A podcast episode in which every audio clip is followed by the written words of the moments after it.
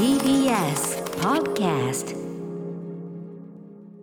時刻は夜8時になりました。TBS ラジオからお送りしているアフターシックスジャンクションここからは聞けば世界の見え方がちょっと変わるといいなな特集コーナービヨンドザカルチャーです。お送りしているのははいパーソナリティの私ライムスター歌丸。そしてはい TBS アナウンサー渡辺俊です。そして何やら雑踏の街の雑踏音が聞こえておりますが今日はストリートに関する特集早速いきましょう。はい。ストリートの歴史を踏みしめろ。アトロックストリートカルチャー講座スニーカーインザフッド。本日第1回はニューバランス編今日はいっぱい90年代ヒップホップがかかるかもしれませんね。はい、えーこれまでこの番組ではアディダスの伝説的なスニーカースーパースターやにねこれはえっと2020年4月20日の特集しました。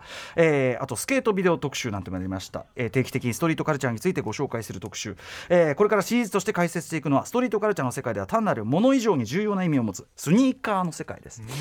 えーアディダス、ナイキ、プーマ、ね、今日もプーマのあれを着てますけど、さまざまな有名ブランドもありますが、えーそれらが一体いつどんなきっかけでストリートで人気を獲得していったのかを解説していきます。はい。ということで、えー改めてもう一回渡辺さんねあのエアフォースワン大臣履いてるってね。ナイキのそうですね。うん、うん。これでもあの足の形の関係でその同じやつをずっと履いてるんでしょ？そうですね。あとそこが厚い方がやっぱり疲れにくいんですかね僕の足。ああなるほど、うん。ですからやっぱ高校時代か東京靴流通センターで買ったねそれが一番いいですねそれをちゃんとソール足して使ってんだもんね、うん使ってますね今もいやでもそんな渡辺さんに今日第1回特集ぴったりかもしれませんよ。本当ですねバランス。はい。ということで、えー詳しい方にいろいろとお話を伺っていきましょう。案内人はこの方、吉祥寺のセレクトショップ、ジアパートメントのオーナー、大橋孝之さんです。いらっしゃいませ。はよろしくお願いいたします。じめまして。いらっしゃいませ。よろしくお願いします。さあ、ということで、まずは大橋さんのプロフィールご紹介を渡辺さんからお願いします。はい大橋さんは1979年生まれ東京都板橋区出身です。中学生の時にヒップホップに出会いニューヨークブルックリンのヒップホップクルーブートキャンプクリックに魅了されたことがきっかけでニューヨークのストリートカルチャーに傾倒します。以降ライフワークとしてニューヨークのストリートカルチャー史を現地取材されているんですね。そして2009年には吉祥寺にセレクトショップジ・アパートメントをオープン。過去に2度ニューバランスとのコラボスニーカーを発売したほかニューヨークの某大手ストリートブランドに参画してデザインの提供もしており世界を股にかけご活躍中です。さらにはアウトドアブランドザ・ノースフェイスの世界的なヴィンテージコレクターとしても知られているということです。はい、ということで、大橋さん、改めてよろしくお願いします。よろしくお願いします。ブートキャンプクリック好き、特にあのお好きな曲一曲ということでスミフン・ウェッソン、はい。レコナイズをかけていただいております。ね、はい、もう大好きですね。めち。ゃめちゃ久しぶりに聞きましたけど、私はねもう本当にすごい大好きな、ね。はい、はい。影響を受けました。ということで、あのーどの順番から聞こうかな。まずそのニューヨークでいろんはないそのストリートカルチャーの取材をされるっていうのがライフワークとしてやられてどういう取材をされてるんですか？そうですね。えっと僕はもともと2009年に洋服屋を始める前は、えっと洋服の業界で働いたことがなくて、もう全くノウハウがなかったんで。へえーっとまあ、29歳ですかね。29歳の時に洋服屋を始めるにあたって、まあ、そのその道ずっとやってきていた人たちにこう普通に洋服でやっても勝てるわけがないし、全然洋服のこともわからないってなった時にこうなんていうのただの洋服じゃなくてその洋服の裏側のカルチャーとかを一緒にこう持ってくることによって、はい。それがなんか自分にできることかなっていう、そうすると自分がずっと好きだったヒップホップっていうものにもうん。つながっていくし、まあ、そういうのをやろうと思って、それでまあニューヨークに買い付けに行く時に、はい。こう徐々に向こうの人たちとコンタクトを取るようになっていったっていうのが最初ですかね。そうやってこうその例えばなぜこれが流行ってるのかとかって背景を探っていくと、やっぱりこう日本のその単純に表層的にこういうものとして紹介するだけだと伝わってこない面とか結構分かってきたりするもんですか？そうですね。2009年ぐらいから、えーっとまあ、2009年の時はまだあったかどうかわからないですけどこうインスタグラムとかはがい。こう出るようになってきて海外のこうラッパーだったりとかセレブリティだったりとかが着用してっていうところで最初にこう目を目にすることが、まあ、どうしても多くなって誰々着用みたいな。ただやっぱりなんかその本当の流行を探っていくとその人たちに影響を与えた人っていうのがいてでその人たちはやっぱり裏側に隠れてる人だったりとかあの日の当たらない場所にいる人たちだったりとか自分はやっぱりそういうところにすごい興味があったのでまあそういうところに取材をしたっていうのが最初ですかね。例えばどういうこう人たちあんまり表舞台に立たない人ってどういう人たちですか？やはりまあなんかこう言い方あれなんですけどドラッグディーラーだったりとか、うんうん。グラフィティアーティストだったりとか、まあ、そういうなんていうんですかねちょっとイリーガルな部分がある人たち。そう,、いう人たちはやっぱり顔も出せないですし表舞台には出ないのでただやっぱりストリートのキッズが憧れるっていうのはそういうヒーローたちなんで、はい。まあ、スケーターだったりもそうですけど、やっぱりそのストリートのヒーローみたいなところに、はい、最初にこう目が向いたっていうところですかね。なるほど。はい。うん、そうか、じゃあ実はそういうこう本当にストリートで憧れられてる人たちのスタイルっていうのがあって、はい、それをまあ回り回ってセレブとかがやるようになって流行りになっていくみたいなそういう順番が結構多いっていうことなんですかね。多いと思います。すごく。うん、はい。例えばそのえっとなんていうそのあたり印象深かった人たちとかいますか？そうですね。まあえっ、とまあポロラルフローレンが、うん、まあこれだけ世界的に大きなブランドになった時に、最初ラルフローレンが想定していたお客さんじゃない広がり方をもう今してると思うんですけど世界中に、ええ、それがやっぱりこのストリートに持ってきた最初の部分っていうのはローライフっていう人たちがいてローライフ。はい、ブルックリンの人たちなんですけど、うん、で、えー、っと自分とか最初カニエ・ウエストが最初の1枚目の時にポロとかを着てるのを見て、はい、すごいフレッシュだなと思って、うん、2度目にこうラルフ・ローレン興味を持ったんですけど、はいやっぱりその裏にはそういうブルックリンのカルチャーがあったりとかっていう。これ、はい、ねあのなかなかさっき言った違法性もギリ あるような。ね、はラルフ・ローレンってある種この上流階級風の、はい、その、なんかの装いっていうのはある種こうブランドイメージとしてやってるけど、はい、それをストリートの子たちが自分流に解釈するというかそういう感じ？そうですね。あのブルックリンの低所得者住宅で育ったお金のない少年たちが、まあ、少年ギャングなんですけど、えーまあ、デパートとかでラルフ・ローレンの洋服を盗んでで自分たちでローダウンつって頭からつま先までポロで固めてこう原色であのブルックリンを練り歩くっていうそれをやっぱり見て影響された人たちがいっぱいいると思いますね。というような感じでちょっとねその例えばポロがこう流行ってるよっていうところだけじゃ分かんないようなその、ちゃんと背景みたいなね、はい、そこも含めてちょっとね今後もお話伺っていきたいんですけど、はい、はい、あとそうですね。あのヒップホップめちゃめちゃお好きでっていうことで、はい、あのちょっと手前味噌の話で申し訳ないですけどなんか私ども、はい。ろい。ろやってきましたけど私歌丸、はい、そんなのの影響なんかもあるなんて話をもう本当まさにそれで自分はまあ90年代とかでいうとあの洋服好きな人だとブーンだったりとか、うん、そういう雑誌から影響を受けてる人多いと思うんですけど。いわゆるファッションしてカタログ史的なね。そうですね、うん、あの見た目として見た目アイテムっていうところに影響を受けてる人多いんですけど自分はなんか洋服にそういうところにあまり影響を受けてなくてむしろなんか精神性みたいなそのこういう自分例えばお金がない人がどうやってお金がある人たちよりもその少ないお金でかっこよく見せるかとか、うん、そのお金がある人たちのものをどうフリップしていくかみたいなそういうなんか精神論みたいなのが自分にはすごくあの影響を受けて、はい、それはもうあの歌丸さんの b ボーイズムはい、連載をね、はい、すみません、はい、すみません、はい、はい、すみません、はい、いや、あの本当にあれを読みまくってました。連載で、そのそれこそでも、今番組でやってるようなことの全然あの原点というか、はい、ね、やってることですけど、いろんなカルチャー、漫画とかね、はい、映画とかいろんなカルチャーをそういうヒップホップ的精神で解釈するというかね。そうですね。そんな連載でしたけど。はい、だから、あの本当にこの曲で見てる、この俺たちだけに聞こえる特殊な電波っていうのを。僕は板橋区の団地で傍受してまして。それでなんかこうそれにすごいあの感化されてそれでまあ例えば歌丸さんのああいうのを読んで映画だったりとかいろんな銃だったりとかああいうまあ今につながるあれだと思うんですけどそういうの自分何か何かないかって探していった結果、はい、ずっとそこから続いてきてるのが、まあ、さっきあの告知の時に言ってもらったノースフェイスだったり、はい、スニーカーだったり、そこをずっと10代の頃からやってきた結果、うん、あのここまで、うん、あのここに呼んでいただいても本当感無量というか。こんなに嬉しいことはないってやつですよ僕的には、はい、そのこういう種のなんていうの芽吹き方っていうかちゃんとそれがまた結実してねお店 G アパートメントなんか先ほどメールでも、あのちゃんとやっぱカルチャーとそのカルチャーを背景としたスタイルを、がちゃんとある会あのお店だっつっててそれってすごい大事なことでねあの表層的なアイテムじゃなくてスタイルってすごい大事なことだしあとさっきおっしゃってたねもともとメーカー側が想定してない着方とか想定してないこう使い方でかっこよくしちゃうみたいのってティンバーランドとかも何でもそうだけどそうですね。ねなんならメーカーは嫌がるみたいなさ、はい、そういうのって昔からあるけど、やっぱまさにそういうところにやられちゃったっていうことですかね。そうですね。なんかメーカーが想定している今ってもうマーケティングとかも昔よりもかなり、あの発達してるんで、ええ、メーカーが、えターゲットを決めてこのお客さんに当てたいっていうところにこうインフルエンサーに行ってこう、うん、なんていうんですかある程度、ストレートに行くんですよね、はい、そうするとそこになんかこう文字化けができない気がしてて。文字化け、はい、なんかやっぱりメーカーが狙ったところじゃないところであの変な受け取られ方をしてそれが、そこで文字化けすることによって価値観がフリップするなっていうのはずっと思ってて。ひっくり返るとかね、はい。うんうんそれで、まあ、その文字化けしていくのを前提としてすごく必要なのって、まあ、例えば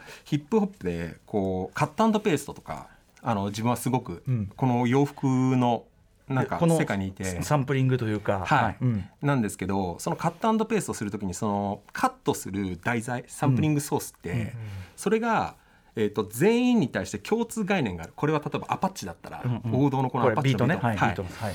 とかっていうあの共通概念があるものの方が、こう使いやすいというか、それをこういう文脈に持ってくるっていうのがあると思うんですけど、そういう意味でニューバランスって、はい。なんか自分が友達とかうん。周りの人とかに、ニューバランスってどういうイメージって聞くと、まあ、みんななんかこうちょっと。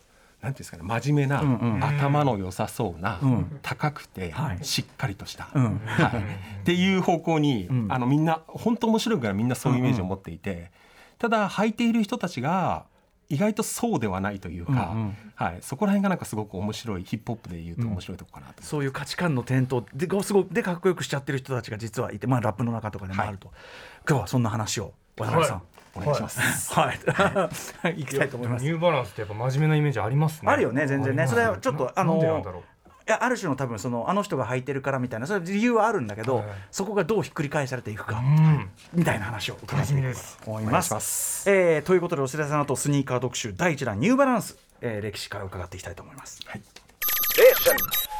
Six Junction. 時刻は間もなく8時13分 TBS ラジオキーステーションに生放送でお送りしているアフターシックスジャンクション。はいパーソナリティの私ライムスター歌丸そして TBS アナウンサー渡辺俊です今夜の特集はスニーカーがストリートで今えーどのように人気を獲得していったのかをえー紐解いていく。アトロックストリートカルチャー講座スニーカーインザフッド。第1回はニューバランス編お送りします。一番ある種意外性があるところですからね、うん。ということで大橋さん改めてよろしくお願いします。お願いします。お願いします。ということで早速参りましょう。まずはこちら。ニューバランスとは一体どんなブランドなのか。はい、あの N のマークね。皆さんなんかもちろん見たことあると思うんですけど、えーニューバランスいつどんな感じで誕生したまずブランドなんでしょうか？はい、えー、とニューバランスは1906年にボストンでインソールや扁平足などを直す矯正靴の製造メーカーとして誕生しました。1906年？はい、もうかなり長いですよね。マジか。はい、いわゆるスニーカーなんてワードはないですよねじゃあね。そうですね、んうん。もう本当に長い歴史のあるブランド、アメリカでもそういうのブランドです。ね。矯正靴だからその健康にいい靴ですよっていうところから始まってるんですね。そうですね、それはもう今にも通じているところだと思います。うんうん。はい。はい、で社名の由来は履いた人に新しいバランス感覚をもたらすことっていうことで、まあ、60年代にはカスタムメイドのランニングシューズの製造を開始してで、まあ、以降伝統を継承しながらも最新のテクノロジーを集結してより良いフィット性を追求するシューズ作りを行っています。はい、という、まああのー我々の、まあ、体に歩きやすかったりとか、体に超いい感じ。だからあの実は渡辺さん向きかもよ。そうですよね。扁平足気味だっていうんだったらまず入ったはことなかったんですよね。なんか選択肢なくて。ちょいとお高いってのもありますからねこれね。そうですかね。はい。えーまあ先ほどから言ってるちょっとお堅いイメージみたいなのはじゃあそういう意味では最初から、まあ、バスボストンだし。そうですね、うん。まあ、ボストンっていうのは、まあ、マサチューセッツ工科大学っていう、あの僕らも買い付けの時に前通ったことあるんですけど、ん。もう周りに歩いてる学生さんたちも本当頭良さそうなー。クリーンな学生さんたちがいて、えでまああの人口の中のアフリカンアメリカンの比率が、まあ、4分の1ぐらい25%がちょっと低いんですね、他の都市に比べると。うんうん。でまあもともとのターゲットはこうランニングをする、まあ、ちょっと収入もしっかりしててあのスクエアな仕事についていてこうランニングをする人たちというか、そういう人たちが多分メインだったんじゃないかなと思ってちょっと自分面白いなと思うのが、ええ。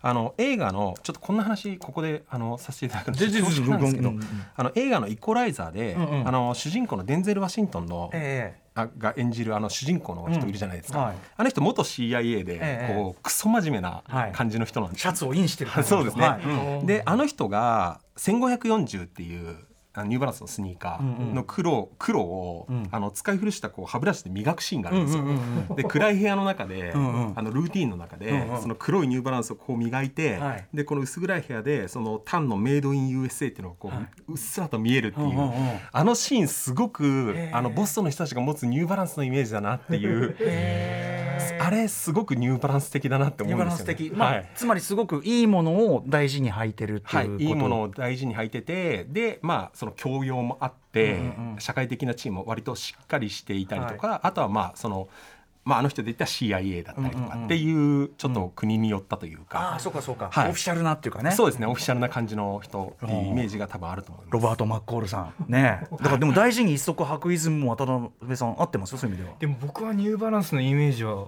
なかったです。そこはね。磨くっていうその歯ブラシで。ちょっとイコライザー見てください。素晴らしい。あの あの丁寧な暮らしをしています。わかりました。序盤では、はい。今日は見るものが多いな。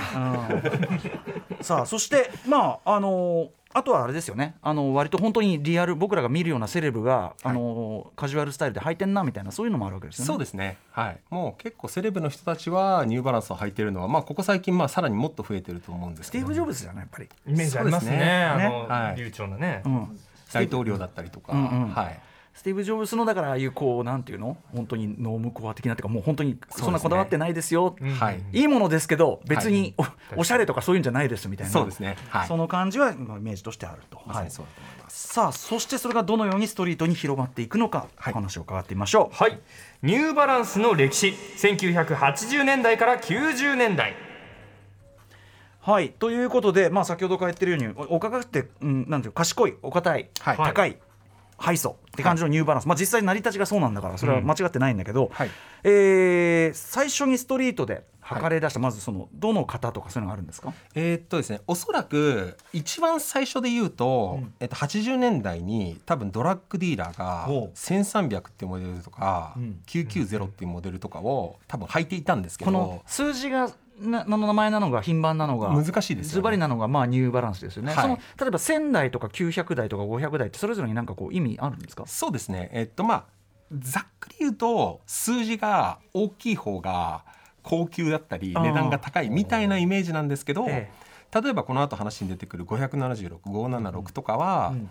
まあ500番台なんですけど、ええ。まあ、値段は今あの有形性ですごく高かったりして、うんうん。でまあ576っていうのは例えばソールがゴツゴツしたアウトドア品番だったりとか、あー。はいっていう感じまあでちょっと難しいとこですよね。とにかくドラッグディーラーが、まあ、でもさっき言った1000番台900番台、まあ、高めと思われるようなとこ、そうですね。履いていたんですけどこれちょっとあのまず最初にニューヨークの話をちょっとさせていただく、い、ただきたいなと思ってて。でニューヨークだとこうストリートで一番最初にプロップスがない、えーブランドがスニーカーを流行らせるためには。プロップスに、まあ、人気というかね、はい。はい。尊敬というか、はい、そうですね。っていうためには最初にバッシュで認知されるのが。バスケットシューはい。ズがやっぱりバスケットシューズ。そうだよね、それはそうだ、はいうん。ニューヨークはやっぱバスケットボールが盛んなので。確かに、が大事で。でニューバランスの場合80年代前半にプライド480っていうバッシュですね、うん。バスケットシューズがこうアンダーグラウンドヒットして、うんうん。でそれでニューバランスがある程度認知されているっていう下地があったところに、はい。えっと、ニューヨークのスニーカーカルチャーって、うん。トップ2じゃないですけどご意見番みたいなのが2人いてほうほうほう1人がボビートさんボビート・ガルシアさんですね。ああの、まあ、DJ で、まあ、はい。ヒップホップ文化に深く株かはい。ボビートなんだ、はい、ボビートさんはもう本当にすごいあの重要人物です。そうなんだ、うん。それとビズ・マーキーさん亡くなられた、おっと、はい。うんがの2つはすごく大きくて。で、えー、と88年に576っていうモデルが出るんですけど、その時にあのビズ・マーキーさんが576の、えー、とネイビーとグレーをあの、うん。メッシュのやつを最初履いてたんですね。うんうん。はい、あ今ジャケが来るのかな、はい、これでこれですね。これああブツね。はい。はい。これがその576のはい。一番最初に出た、かわいい。これ復刻なんですけど、うんうん。はい、これをビズマーキーさんが履いててで曲の中で、うん。まあ、ニューバランスはモノホンだみたいな、うんうんちょっとなんかこう言葉遊びの韻を踏んでるんうんワンラインみたいなうんうん。雰囲気だと思うんですけど、今後ろにビズマーキー流れ出してます。はい。うん。まあニューバランスは本物だみたいな感じで言って、それが多分すごくまず1個目にはでかかったかなっていう。そのビズマーキーもともとそういうだからそういうファッショントレンドねすごいあのおどけたキャラクターだけど、はい。トレンドに影響を持つビズマーキーがリリックの中でもニューバランスを歌い込んだと。そうですね。ニューバランスをこれはありだよっていう反抗をした感じです、要するにそれまでストリートカルチャーの中ではまあアディダスだナイキだっていうのはあったけど、はい。い、やはいニューバランスいけてんよっていうのをお墨付きしたというか、そうですね、うんはい、それが、えー、と1989年なんですけど、うんうん。はい、それが一番大きいかなっていうところですなるほど、ね。はい、け結構でも後ですね割とね。そうですね。そのスニーカーブームの中で、ね。はい。576というのがまず人気になったと、はい。うん。あとなんかこう影響を与えてったこう人たちとかいますか？そうですね。そのプレイヤーというかアーティストっていうあの感じではないんですけど、さっき話したそのローライフっていうはい。まあ人たち、ポロポロをね。はい。まあポロギャングですね、うん。あの要は。そのポロギャングの人たちが、えっとニューバランスでこれが1988年にこのメッシュが出たんですけども、翌年の1989年にこれがグリーンだったりとか、はい。レッドだったりとか、いろんなカラーで多色展開でフットロッカーで販売されたんですね。別注だったんですよほうほうほう。フットロッカーの。でそれがすごく大きくて、はい。あのローライフってその原色プライマリーカラーを使うんですけどその例えば赤だったりとか緑だったりとかポロに入ってるあの、カラーに合わせられるマッチングさせられるっていう意味でも、なるほど。そこからローライフにガーッと一気に広がったそういうストリートのまあなんていうかなおしゃれ割るっていうかね。そうですね、うんはい。みたいなのにそのはい。原色ルックに合うと、しかもそのポロのハイソな感じとニはい。ューバランスのハイソな感じっていうのは彼らのその狙うところにも合ってたってまさにそうなんですよね、うんうんなん。かニューバランス、あのー彼らが好きなブランドって例えば当時ポロニューバランス他で言うとフィラセルジオ・タッキーニベネトンとかもうその3つは全てイタリアのブランドだったりするんですけど、うんやはりその高級な白人のイメージというか、またニューヨークだとそのイタリアっていうと、まあ、ちょっと短絡的かもしれないですけどちょっとマフィアのイメージだったり、うんうんちょっとちょい悪も。はい。ちょっとハイソちょい悪もある。そうですね、んんはい、そういうニュアンスで多分すごく受けたんだと思うんですよね。で特になんかグリーンのニューバランスって、はい。まあ、580のあ、えー、と576のグリーンって多分すごい象徴的で、はい。このあとレイクオンとかオルダーティーバスタードといろんなかウータンクランのラッパーがねいます、はい。はい。うん。彼らが、あのー80年代後半の、まあ、クラック王っていうんですかね、あのークラックっていうのは、まあ麻薬はね。麻薬ですね、はい。はい。麻薬で、あのー麻薬がニューヨークに入ってきて、はい。ブルックリンとかフットは結構ぐちゃぐちゃになっていっちゃった時期。すごい安物でね人を破壊するドラッグでした、そうなんですよね、はい。うん。その時期にそのクラック王で彼らがあのそこでサバイブしていた時の回想シーンでグリーンニューバランスグリーンニューバランスで出てくるんですよ。これもごこの品番ですね576、でその同時期にあのトライブコールドクエストのファイフ。うん。彼もあもう亡くなっちゃったんですけど、はいはい。あの彼もグリーンのこのか、はい、へー576をグリーンのてる写真576が特に流行った。そうですねアイコニックな、はい、いろんなカラーがあるんですけど、うん、なんでグリーンが得意なんですかね？なんでなんですかね。まあ他になかったんじゃないかなと思いますね。そのグリーンのニューバランスが、あとでやっぱマネー感ですかね。あそれもあるかもしれないですね。グリーンってそういう意味ですもんね、うん。はいそれもあるかもしれないでも何にせよちょっとそのいさっきまで話してたものすごいお行儀がいいハイソな、あのは金持ちの白人が休日に履くみたいな、真逆やないかって世界が、今してる話で広がってるのね、はい。逆に真逆だからこそまあ憧れるっていうかそのイメージを借りるっていうことをやってきたってことですかねそうですね。ストリートにはい。だと思いはい。えーということで、えー、と576がすごく流行りましたよと、はい。はい。あとまあその僕のイメージだとあのトライブコールドクエストとかが履い。てるなとか、まあ、ビズマーキー履いてるな僕らも当時もうジャケとか、はい。もう向こうのヒップホップ雑誌とか、もう隅から隅まで読むからさもうこんな小さな写真とか俺もう見るから、でそういう影響を受けてっていうのもあるかもしれないけどやっぱ僕、スチャーのイメージがすごい強いですね。そうですよね。スチャーラパー。はい、それってどういった感じだったんですかね？自分でそのうん。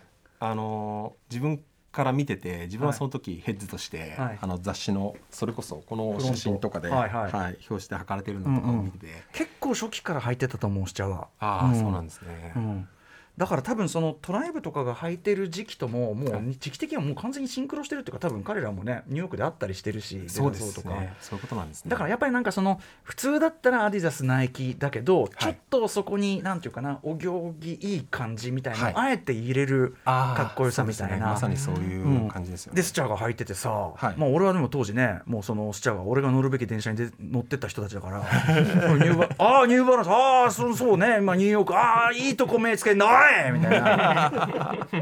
じゃあ俺はフィラ買ってやるみたいな、まあ、そういうような感じでねやったりしてましたけどね、はい、はいはいそうですね。あとそうだ、あのー先ほど、あのービズが歌詞に入れましたよとかありましたけどトライブの歌詞が面白いんですね。そうですね。これすごく面白い歌詞があって、うん。その前提としてまずその、えー、とバギーアウトっていう曲の話をしたいんですけど、はい。その前段階のニューヨークのシーンの話をちょっとさせていただくと、あのブギーダウンプロダクションあの BDP の KRS-One の,、あのクリミナルマインデッドに収録されてる「Word from Our Sponsor っていう曲で、なんか「I represent my DJ Scott LaRock D nice D nice the beatbox I only wear Nikes not Adidas or Reeboks」って言ってあのリー。ボックスは多分ビートボックスと韻踏むだけで多分出てきたんじゃないかなってあんま重要じゃないと思うんですけど、なんか自分はアディダスとかじゃなくてナイキ履くぜみたいな、うんうん感じで言ってる曲があって。KRS-1 というね、このすごいラッパーがいますけどはい。でアディダスといえばランディ MC ってやっぱりうんうん。はい。あるんで、はい。なんかアディダスがラ,、はい、ランディ MC はアディダスを履いてる。俺はアディダスじゃなくてナイキを履くぜみたいな。でで新世代宣言みたいなのちょっとあんのかな？そうですね。当時からするとね、はい。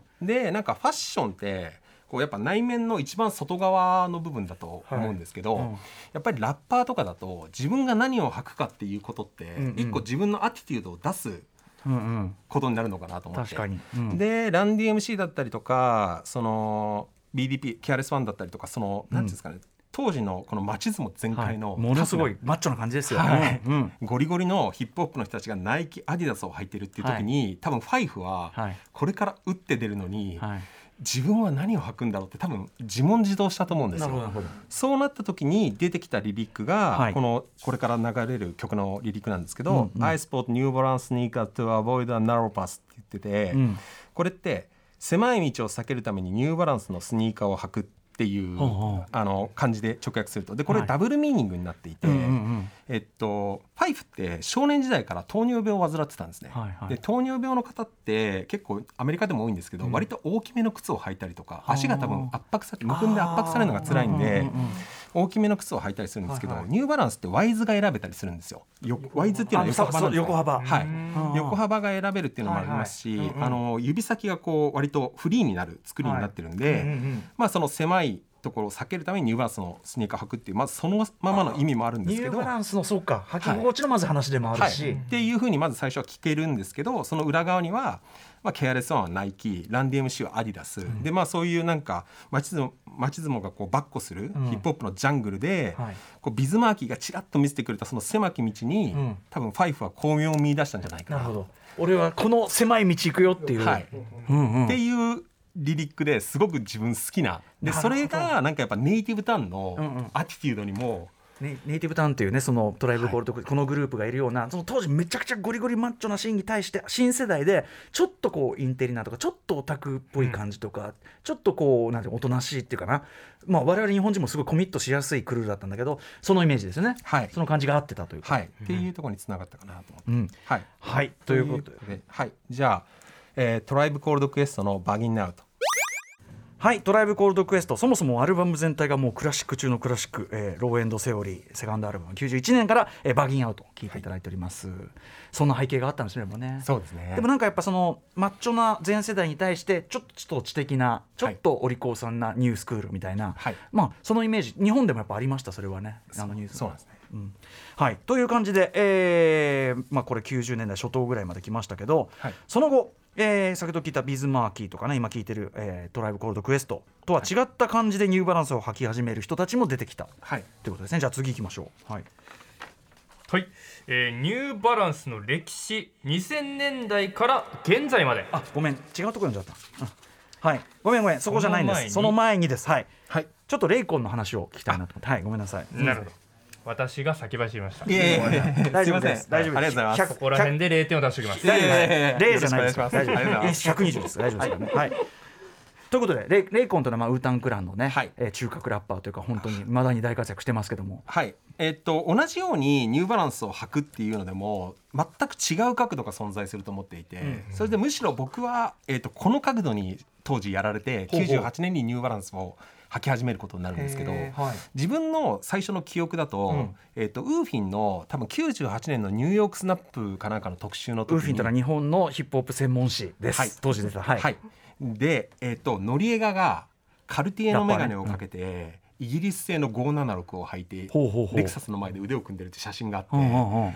自分のカポアンノリエガからのうんうん。続いてくるノリエガのイメージで、はい。ニューバランスのイギリス製っていうのがもうフレッシュすぎて、要するにめっちゃこうねギャングなっていうか、それさっき言ってるむしろマッチョな方だけど、はい。うん。なんしかもイギリス製の？なんでこんな品のいいの？を、うんうん。で逆にそのイメージがもう悪ーって思って かっこいい。そうか。かっこいいなと思ったんですよね。ささっきから言ってる今もう価値観の反転というか読み替えだよね。そうですね。こんはない人たちがこれをかっこいいものとして履く。かっけえみたいな。そうですね、うん。それでその人たちにこうどこからどういう人がそれを履いてたのかって当時いろいろ見てたらやっぱコウメガだったりとか、でコウメガっていうのはまあノリエガの地元の先輩なんですけど、まあ、その人もすごく悪いというか、はい、とかいろいろ中に、えー、とレイコンっていうウータンクランのラッパーがいまして、この人の歌詞がすごくニューバランスをかっこよく使うなっていう。レイコンそんなにニューバランス読み込んでる？はい、もうめちゃくちゃ読み込んでますし、うんうん。なんかリリックがすごく、ん。なんかレイコンってかっこよくて、うんうん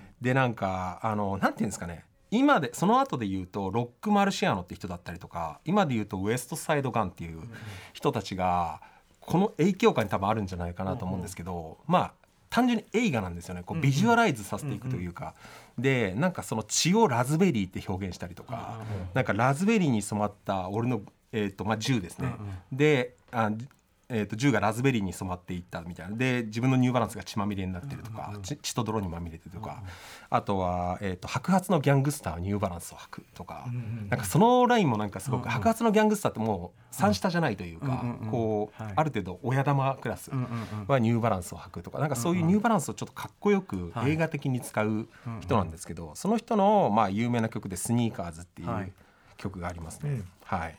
えーちょっとかけようか。はい。あで、えースニーカーズ。これのリリック。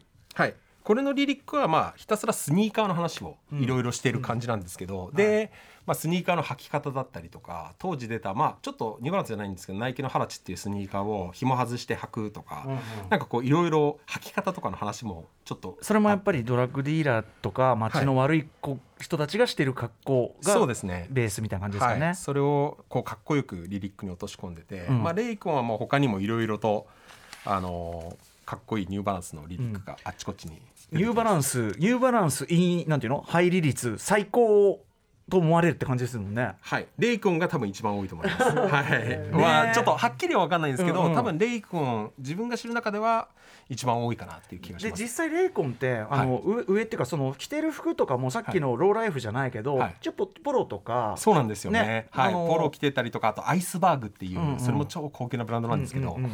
まあイタリアブランドとかの、はいはい。ちょっと日本で言うと、なんていうんですかね、ヤクザ的な、うんうんあの昭和のヤクザみたいな格好をしてるんですけど、それで足元がやっぱりあれなんですよ。ニューバランスはい。うんうんだいぶこれ渡辺さんニューバランスのイメージっていうかまあ一致してんだけど一致してんだけどこう使うかってことよね全然今までのなんかざっくりとしたイメージと違いますね、ねえこれからだからポロ着ててそのニューバランス履いてたらやべえって思ってる。これ色使いとか気をつけてもらう危ないぞって現職だっていう。はい、レイコンのスニーカーズぜひね皆さんはい聞いていただきたいと思います。そ、はい。そこで、さあやってまいりました。ようやくです。はい。時を、はい。時をね。時を。戻そうです。戻そうですかね。はい、ニューバランスの歴史2000年代から現在まで、はい、いきましょはいということで、えー今までは90年代の話でしたけど2000年代またちょっとなんですかねキーとなるモデルが変わってくるんですか？はい、そうですね。2000年代は主に900番台っていうのが割と話のキーになるかなと思っていて、えっとですね、はい。この辺がすいません。今今日ね実物をいっぱい持ってきていただいております、はいありがとうごこれざいます。だったりとか、あとすいません今自分入っちゃってるんですけど、これとか、はいはい。これ全部900番台っていう。ちょっとなんか576に比べるとちょっとハイテク感入ってきてるっつうか。そうですね、ハイテク感が入ってきていて、でこれが結構割とキーになるほうほうモデルなのかなと思って、特に今はえっ、とすごく人気があるんですけど。900番台。はい。まあ、今の人気につもつながってうるんものなのかなっていう感じがしますね。これなんなんで900番台が注目されてきたんですか？で900番台って1982年に、うん。まあえー、とさっきおっしゃってたエアフォースワンと同い年同じ年にリリースされたんですけどで当時の値段が100ドルですごい高かったんですよね。うんでそれを100ドルで高いっていうことがあってボルチモアのあのドラッグディーラーたちがうん当時履いてたらしくてでそのボルチモアのドラッグディーラーたちの話がすごく面白い。ボルチモアのドラッグディーラー、はい、すごく面白い話なんですけど、あのちょっとちょっと長くなっちゃういやもちろんもちろんぜひぜはい。ひ、うん。えっとですねアメリカの東海岸に自分たちが買い付けに行くときにあの最初ニューヨークからボストンに行くフィラデルフィアに行くってこう違うしところに州に行くと、うん。あのもう全然街の雰囲気が違くて、うんうん。フィラデルフィアってもともとルーツとかバハマニアとか、うんうん。ちょっとこうかっこよい、ちょいおしゃれはい、うんうん。おしゃれ。あのイメージで行ったんですけど、フィラデルフィアってめちゃくちゃ怖くて。うんうん。ノースフィラデルフィアとかも危ない人しかいないし、うんうんうん。すっごい危険だなって最初思ったんですよ。はいはい。それで気になっていろいろ調べてみたら僕らが買い付けでこの車で行く道って、うん。あのインターステート95っつって週間高速道路95号線っていううん高速道路がずっと通ってるんですね。でそれがマイアミからボストンの方まで、うん。ずっとつながってるんですけど、はいはい。えー、と下から行くとマイアミを通ってバージニアワシントン DC ボルチモアフィラデルフィアニューヨークボストンって上に上がっていくんですね。で80年代に、えー、とスカーフェイスってあの映画がはい。1983年もうラッ。パーみんな大好きな、はい。はい。ラッパーみんな大好きな。あれがあの、まあ、ちょっと象徴的なんですけど80年代ってやっぱりコカインがアメリカをすごい侵食した時代で、うんうんあの映画みたいにこうマイアミから多分物が入ってくるんですね。はいはい。であれを多分飛行機で運べないんで、はい。このインターステート95っていううんうん。高速道路を、はい。あの陸路ではい。物流で運んでいくと思うんですよ。うんで当時は多分インターネットもないですし、うんうん。もちろんあの SNS もないですし、うんうん。特にその影に隠れた人たちの格好って、うんうん。その実際に合わないと。合わないと。でその州をまたいで動いてる人たちが、はい。要はその、えっと、DMV エリアっつって DC メリーランドバージニアを DMV エリアって言うんですけど、うんうんうんなんか向こうの人たちに聞くとフィラデルフィアの人とかに聞くと、うん。フィラデルフィアよりちょっと南なんですけど、はいはい。あの900番台は DMV エリアの靴だっていうんですよ。あのニューヨークの靴じゃなくて DMV エリアの靴、うん。うん。でその人たちってニューヨークのギャングが派手な格好とかをしていた時代に、はいはい。あの主な仕事が物流なので、うんうんうん。あの目立たない方がはいい、いね、目立たない。で、アルマーニとか、ヒューゴ・ボスとかの黒いスーツとかを着て、あー。ニューバランスの黒とかグレーを履いてたらしいんですね、はんはんはんはんでその人たちがやっぱりすごく力を持ってるんで、うんうんうん。その受け渡しでフィラデルフィアの連中がそれを見て、はい。渋い。渋い格好して超悪いぞみたいな。んそれがこうどんどん伝播していって、うん。ニューヨークのアップタウンから、はい。あのさっきの言ってた高速道路がニューヨークに入る時って自分らもこうアップタウンっつってブロンクス、ハーレムとか上から入ってくるんですけど、多分そのルートで上から入ってきて、はい。はいあのドラッグと一緒にその流行りが入ってくるドラッグが伝わってくる人づてに伝わってくるのにつれて、はい。CB かっけえ。この格好がどんどん広がってニューヨークでも、はい。なんかニューバランスはい。履いてんなと、お兄さん、ねお兄さんたちが、はい。憧れのお兄さんたちが、はい。だんだんこうやって下ってくると。っていうことなんじゃないかなっていう。すごい。ドラッグルートまんまに流行が広がっていく、はい。結構ヒップホップはもちろんドラッグの流行とそのヒップホップのいろんなトレンドファッションもそうだし曲もそうだけどあの話して語れないとこあるんだけどまさかこんなスニーカーのブームまでそんな流れが。そうですよね。でいろんななんか調べてみると証言がいろいろあって、フィラデルフィアのミーク・ミルっていうラッパーがい。るんですけど、そのミーク・ミルってあの7歳の時にグレーのニューバランスを買ってもらって履いてたらしいんですよ。その時のニューグレーのニューバランスのイメージってミーク・ミルが7歳の時って1994年なんですけど、うんうんうん。なんかコーナーに立つかっこいい大人たちが履いていたっつって、うんうん。あのインタビューで話してて、はいはいでそのコーナーに立つっていうのはまあその要は四つ角に立ってのはいはいものを手押しでやる人たちなんですけど、その人たちが、えー、とニューバランスを履いていると。そうすると長い間そのコーナーに立っていても疲れない、いあざ追いかけっこになったら走って走れる、はい。実用性も、はい、実用性もあって高くて、うん。はい、そういうのが全部あったのがグレーのニューバランスではい特に900番台だったっ話が。なんちゅう話だって、はい。でもねさっきからその要するに憧れのねキッズたちの憧れがドラッグディーラーってみんな不謹慎だって話は思うかもしれないけど、はい。あのグッドフェローズとかねああいう映画見れば分かりますけど実際にそのせ羽振りがいい人目に見える人たちはそれだからあの憧れるのはそれはねしょうがないんだよねそうですね。あの人たちは多分出口がない人たちな、だったりすると他にロールモデルがない中で、はい。一番調子よくやってる人に憧れるのはそれはしょうがないことなんだよね。ね、はい。うん、いやいやでもその面白いねその歌詞の中の。はい、面白かったです。それで、まあ、あのワーレイっていう DC の結構その人も人気のラッパーなんですけど、そのワーレイっていう人とかもそういうルートの中にいる人というか、その、えー、と DC なんで、うん。えー中継点にいる人で。その人が、はいあの昔2007年ぐらいだと思うんですけどナイキブーツっていうナイキのゴアドームっていううん。ブーツを、あの曲を出したんですね、うんうん。それがナイキでオフィシャルで使われたりしたんですけど、はいはい。そのゴアドームも DC からそのルートを通ってアップタウンにニューヨークのアップタウンに伝播したんじゃないかなっていう。じゃあ結構ニューヨークニューヨークね流行発信地みたいな思うけど、はい意外とそのドラッグルートからすると DC 発とか、そうなんですよね。ボルチモアとか、はい。その途中発がはいあったりすると。そうですね。だからドラッグディーラーのファッションみたいなのがあってそれは、えー、とこの95号線を通って、えー、と上からアップタウンから降りてくるっていう、やばいね、はい。この知識本に絶対書いてない知識だからね 面白い話ですね。やばすぎる。はめちゃくちゃまあねいろいろまあ犯罪も絡む話なんでこういう喜び方するのはあれだけどでもまあ面白い、そうですよね。いやーなるほどね。いかがですか渡辺さんこの圧倒的な話。いやーなんでしょうね。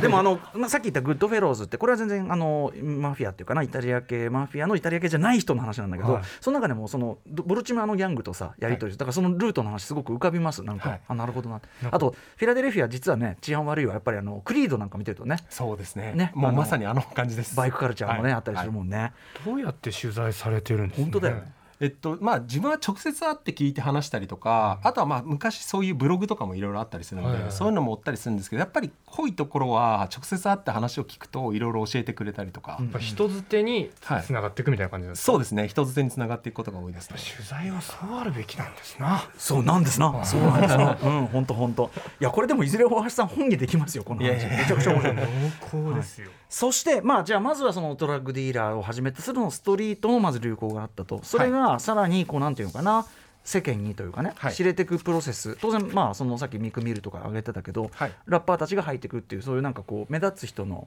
インフルエンサー的なきっかけっていうのもあったんですか、900はそうですね。だからそれで900番台が、えー、と徐々にこう注目されているというかみんなに認知されている中で900番台がえっ、とですねえっ、と990の V3 っていうのが2012年に出るんですけど、990V3 はい、うん。えっ、とバージョン12345ってどんどん更新されていくんですけど、その V3 の時ぐらいに自分は何か当時好きですごく買い付けの時に履いてたんですね。とにかくあの990の V3 も最高で、買い付けでずっと歩いても疲れないんで、単純にまず履き心地、はい、自分はなんかそういうカルチャーとか全然関係なくて、うんうん。ひたすら歩くんで履いてたんですけど、うんうんうん。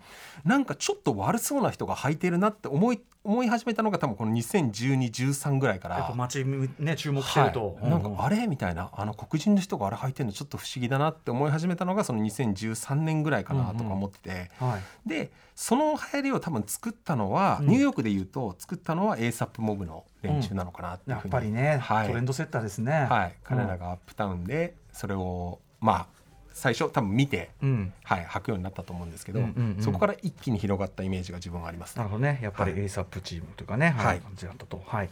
えーちなみにそのこれってい言っちゃえばそのなんていうの？こうスタパッてスタイリッシュっていうよりは、はい。まあその昔で言えばちょいダサぐらいのさはい。形だったりするじゃない。後にそのダッドスニーカーって流行るけど、はい、そういうものの素地なんでだったりするんですかこれ？そうですね。なんかダットスニーカーが流行り始めた時のイメージはこれから、えー、と900番台からダットスニーカーが流行ったっていうイメージじゃなくて、うんえー、と自分のイメージとしては、はい。ナイキのモナークっていうモデルがちょっとあるんですけど、ナイキモナーク。はい、そのモデルって向こうで言うと、うん。ちょっとなんて言って説明すればいいか分かんないんですけど、うんうん。ちょっとスポーツショップでファッションに全く関係のない、モデルズっていう、えーっとこっちでいう B&D 的なあースポーツショップの一角に置いてあって、うんうんあのおそらく足糖尿病とかで幅の狭い靴が履けないうんおじさんたちが、さっきまさに糖尿病またはい。はい、あの履いていたんですよ。うんうんそれをなんか若い子が履いてるのをちょこちょこ見見るようになっていて、うんうんうんそれって多分もう。えー、となんていうんですかね。多分誰かが流行らしたとかじゃなくて、ストリートから初の、はい。もう多分行き切ってうんうん。スニーカーのトレンドとかいろいろ行き切って、うん。どん詰まると新しいのがポコって出てくるんですけど、うんうんうん。そのタイミングでモナークが出てきて、はい。そこからいろいろこう900番台にも派生していったっていうイメージが、ああ順番なんだ。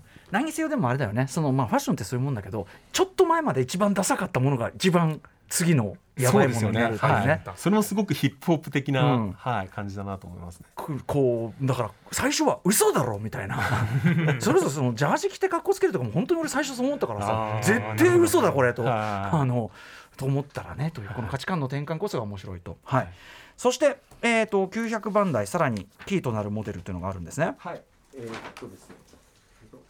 紙袋か。らおしれいなニューバランス。はい。あまた違う、と993っていうモデルなんですけど。ちょっとアウトドアっぽいのかな。うん。はい、これはあのちょっと別注で色が違うんです、まあ、これのグレーのものとかもあって、でこれすごく面白くて僕らが、えっとニューヨークにあの買い付けに行く時なんですけど、えっと普通に向こうの店で買ってるものをこっちに輸入して、これ革なんで関税すごく払うんですよ、ええええ。税関で。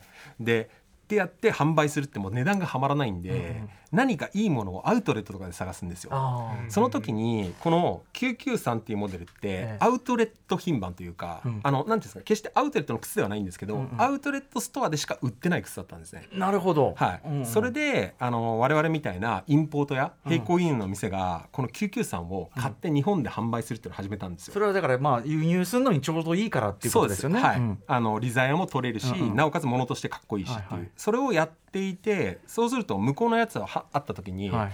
お前らが履いてるあの993ってどこで売ってんのみたいな感じで街で見ねえんだけどみたいな、はい。まあ確かに。あアウトレット全売ってないよみたいな、うんうんうん。あれどこで売ってんのって聞かれるんですよ。それでアウトレットで売ってるんですよってこう教えると、それをなんかこう日本のなんていうんですかねカルチャーがすごい好きなラッパーがいて、うんうんうん。これが今流れてる、はい。あのスーパーバット・ソレイスっていう人なんですけど、うんうん彼とか面白がって、うん。993を履くようになって、それでこの曲のリリックの中でも993に、あの言及してるんですね。リリックに入ってると、はい、このリリックもすごく面白くて、まあ、このスーパーバット・ソレイスっていう人自体がすごく面白いうん。人でキーマンだなと、うん今回の話の締めとしてははい。すごく重要なキーマンだなと。でもすごいねそのやっぱりその大橋さんはじめとして、日本のそのストリートカルチャーファッション側のはい。影響、ニューヨーク側が逆なんていうの影響っていうか、はい、やっぱあるんですねやっぱね、はい。東京ファッションは。なんか彼はなんか兄弟であのラップやっててもともと今はソロでやってるんですけどもともと兄弟でやっててその曲の中にも「God's in the Details」ってあの、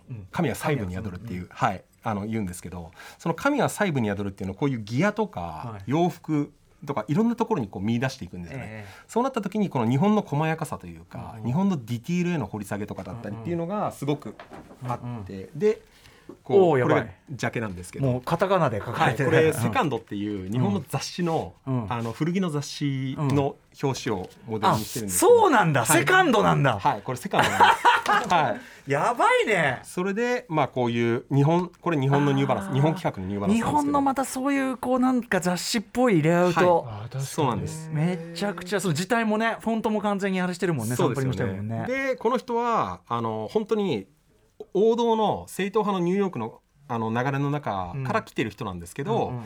こういうセンスも持ち合わせてて、うんうん。なんかこうつなそこをつなぐ人というか、ちょっと注目なんだスーパーバットソロスはい、はい。すごいあの注目です。彼なんか僕ら彼ら兄弟にすごくよくしてもらってて、うんうん。3人兄弟の彼は真ん中なんですけど、一番下にももう一人で彼はラップ一番下の弟はあのラップとかやってないんですけど、今あのティンバーランドで、うん。あのほティンバーランドの本社のこうマーケティングのいろいろやるので、はい。あのこう動いていたりとか、うんうんで彼らの家とかに行って、あの家の向かい側あのクイーンズの奥の方に住んでるんですけど、うんうん。家の向かい側にあのラージプロフェッサーがもともと住んでて子供の頃から彼らラージプロフェッサーから育てられて、あのヒップホップ史に残る名プロデューサー、ラッパーです、ラジプロヒップホップってのはこういうもんだよっていうのはいを教わってるんですごくオーセンティックなニューヨークのヒップホップをやってるんですよ。なんですけどそこにその日本的なカルチャーが混じってくる人というか、やっぱりねでも東京とそこはあの感覚通じるところ絶対ありますもんねそうですよね。ね。はい。うん。いやということで濃密かつ俺もでも初めて聞く話だったさっきの DMV ルートとか。めちゃくちゃ面白かったですよ。ありがとうございます。これはでも絶対本当に緊張しました。絶対どっかでこうなんかな文献っていうかまとめちゃんとまとめて記録した方がいいですねこれね。ありがとうござ素晴らいますしいです。どうもありがとうございます。であの渡辺さんはこのニューバランスねあの足的にも多分合うかもしれないから、はい。ちょっとトライしてみてください。あと大橋さんのファッションは内面の一番外側ってことが地味に刺さりました、僕。あなたあなたのそ内面の外がそれですよ。ボロボロじゃないかと。ボロボロっていうか高校時代の気合のままでそれは渡辺さんいいとこだから、うん、さあということで本日はスニーカー特集第1弾ニューバランス話伺いました、えーということで、えー、と最後に大橋さんからぜひおお知らせことなどお願いします、特にお知らせっていうのはないんですけど、うん。なんか自分はあの本当に歌丸さんとかのあのそういう子供っていうかいやそういう精神性にすごい影響されて。それのおかげでここまでやってこれたというか僕がただの洋服屋だったら多分ここまでやってこれなかったと思うんですけど本当にそのヒップホップを置き換えたりとか翻訳したりっていうその作業であのやってこれたんで本当あの 歌丸さんにも本当感謝してますしいやもう。はいあの本当ヒップホップにすごい感謝していろんなところに連れてきてくれたんでヒップホップが、うん。はい本当に感謝してます。はこんなに嬉しいことはないというお言葉です。ありがとうございます。あとちょっとあのスニーカー特集今後もまあストリートカルチャー特集とかやっていきたいんで、大橋さんぜひちょっとその素晴らしい取材結果知識、はい。またあのぜひ教えていただければと思います。はい。よろしくお願いいたします。ということでアトロックスニストリートカルチャー講座スニーカーインザフットニューバランス編お送りしましたゲストの大橋孝之さんでした。ありがとうございました。どうもありがとうございました。楽しかったです。あ G, アパートメントも伺いますね。あぜひありがとうございます。明日のこの時間は世界のチョコレートカルチャーについてチョコレートバイヤーミリこと木之内ミリさんにお話を伺います。After Six Junction.